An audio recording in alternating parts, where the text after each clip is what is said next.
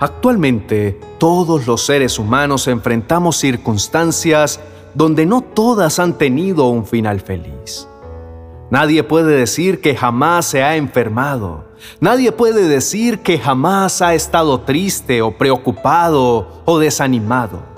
Nadie puede decir que ha tenido una vida perfecta, porque incluso hay felicidad que se basa en la desdicha de otro. Por otro lado, todos debemos tomar decisiones todos los días. Muchas de ellas son extremadamente importantes y a veces no sabemos cómo resolver un problema. Sin embargo, es necesario tomarlas y debemos hacerlo bien, porque de lo contrario tendremos que pagar un precio alto como consecuencia negativa de la decisión equivocada. La reacción normal del ser humano cuando las cosas salen mal y cambian su curso es el desánimo. Llegan entonces esos pensamientos que destruyen por completo la esperanza, las ganas de volver a intentar algo nuevo. Es tan fuerte ese estado que los niveles de rendimiento se ven notablemente afectados. Y es que justo es eso lo que el diablo quiere que hagamos fracciona por completo la comunicación con Dios y termina por abandonar también la fe en Cristo Jesús. Leemos en el Salmo 42, verso 5, ¿Por qué voy a inquietarme? ¿Por qué me voy a angustiar? En Dios pondré mi esperanza y todavía lo alabaré. Él es mi Salvador y mi Dios. El salmista le está hablando a nuestra alma le dice que no se desanime, que todavía hay esperanza. Pero, ¿por qué perseverar en la fe? ¿Por qué continuar basando nuestra vida en cosas que no vemos? Estas preguntas pueden estar pasando por tu mente ahora mismo, cuando el desánimo está llamando a la puerta. Leemos en Primera de Pedro capítulo 1, verso 7. La confianza que ustedes tienen en Dios es como el oro. Así como la calidad del oro se pone a prueba con el fuego, la confianza que ustedes tienen en Dios se pone a prueba con los problemas. Si ustedes pasan la prueba, su confianza será más valiosa que el oro, pues el oro se puede destruir. Así cuando Jesucristo aparezca, hablará bien de la confianza que ustedes tienen en Dios porque una confianza que ha pasado por tantas pruebas merece ser alabada. Dios permite la prueba porque es útil, precisamente para demostrar que la fe es sólida y que está bien fundada. En momentos así es cuando el desánimo nos acecha y el diablo se aprovecha de ello. Nosotros también tenemos armas para resistirlo. Debemos perseverar en la oración y la lectura de la palabra de Dios. En la Biblia encontramos numerosos versículos de los salmos que nos infunden ánimo. Leamos, por ejemplo, En Dios solamente está acallada mi alma. De Él viene mi salvación. Él solamente es mi roca y mi salvación. Es mi refugio. No resbalaré mucho. Alma mía, en Dios solamente reposa, porque de Él es mi esperanza. Y en el Salmo 27, verso 1, dice, Dios mío, tú eres mi luz y mi salvación. ¿De quién voy a tener miedo? Tú eres quien protege mi vida. Nadie me infunde temor. Entonces, ¿cómo luchar contra el desánimo? Nunca guardemos un pecado en la conciencia pues el diablo lo usará para agobiarnos. Confesemos a Dios sin tardar todas nuestras faltas, pues Él sabe perdonarnos abundantemente. Y en lo posible, llevemos una vida en paz con todos los que tenemos a nuestro lado.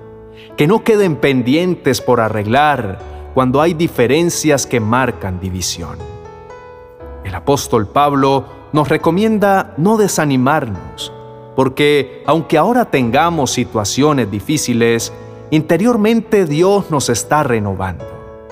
Nos dice que nuestros problemas no son eternos, que no van a quedarse para siempre y que además nos traen algo bueno. Es por esto que nunca nos damos por vencidos. Aunque nuestro cuerpo esté muriéndose, nuestro espíritu va renovándose cada día. Pues nuestras dificultades actuales son pequeñas y no durarán mucho tiempo. Sin embargo, nos producen una gloria que durará para siempre y que es de mucho más peso que las dificultades. No permitamos que los problemas o las circunstancias de la vida nos roben el aliento y nos desanimen. Mejor recibamos el sabio consejo que encontramos en Primera de Pedro, capítulo 5, versos 6 al 10. Humíllense pues bajo la poderosa mano de Dios, para que Él los exalte a su debido tiempo. Depositen en Él toda ansiedad, porque Él cuida de ustedes. Practiquen el dominio propio y manténganse alerta.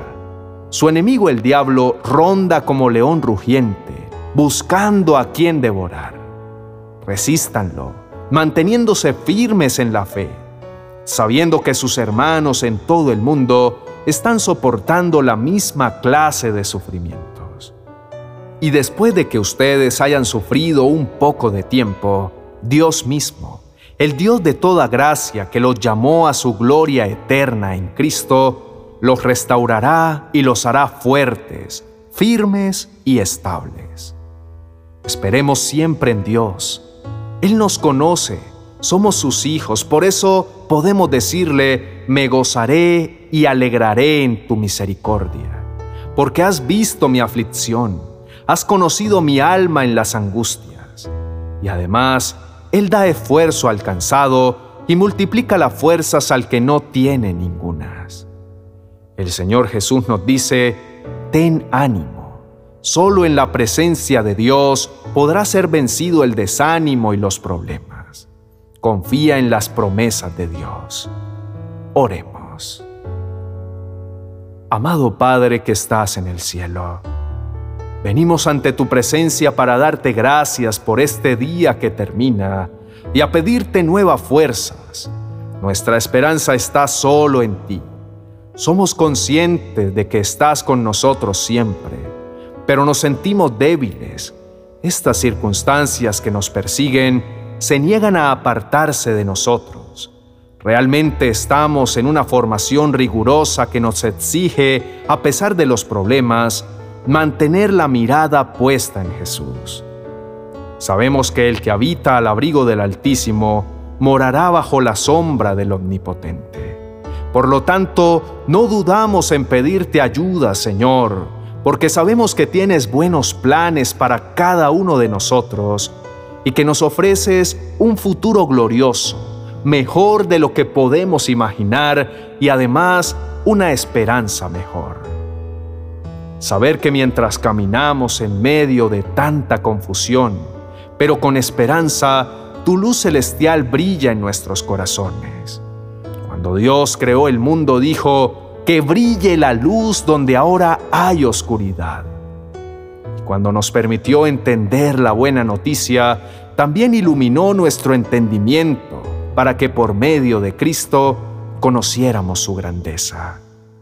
El desánimo es una de las armas más mortales que usa Satanás para atacarnos, que produce en nosotros duda, conformismo, depresión, y lo peor es que hace que se pierda el deseo de seguir luchando, de levantarse e intentarlo una vez más. En nuestra vida no hay nada peor que el desánimo. Cuando ese desaliento se apodera de una persona, es muy difícil, aunque no imposible de superar.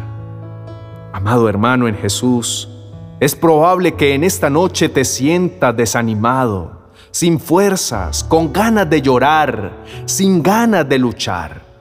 Te provoca tirarlo todo y salir corriendo, porque ya has perdido toda esperanza. Ya lo has intentado todo y tus circunstancias no cambian. Te animo a que te acerques a Dios y le expreses todo eso que sientes, que te produce hasta enojo. Es tan fuerte el desánimo que no quieres ni levantar la mirada. Entonces, inclina tu cabeza, anda, llámalo, dile, Jesús, Jesús, Señor Jesús, mira mi corazón, mírame cómo estoy, ya no tengo fuerzas, ten compasión de mí. Sigue ahí en actitud de adoración.